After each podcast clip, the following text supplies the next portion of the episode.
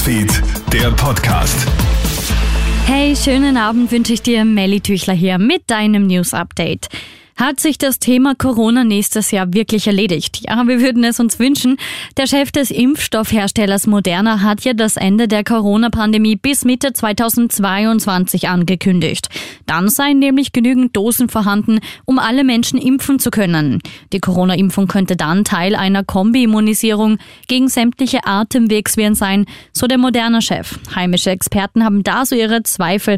Das sagt auch Herwig Kolleritsch vom Nationalen Impfgremium im Krone-Hit Interview. Böser Fall von Love Scamming in Salzburg. Ein 58-Jähriger aus dem Tennengau hat einer Internetbetrügerin rund 100.000 Euro überwiesen. Die Frau hat sich im Netz als Deutsche ausgegeben, die in den USA lebt und von ihrem verstorbenen Vater angeblich 131 Kilo Gold geerbt hätte.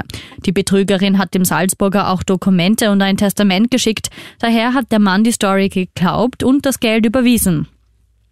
Warum mögen viele Kinder keinen Brokkoli?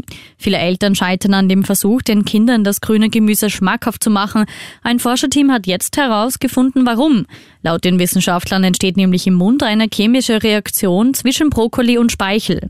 Dabei entstehen schwefelartige Verbindungen, die viele Kinder als sehr ekelhaft empfinden. Erwachsene gewöhnen sich dann meistens an diese Verbindungen und nehmen es nicht mehr als unangenehm wahr. Und ein durchsichtiger Fisch mit einem Mini-Hirn.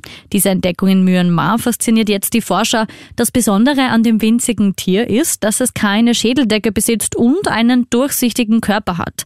Damit eignet sich die Fischart ideal für neurophysiologische Forschungen.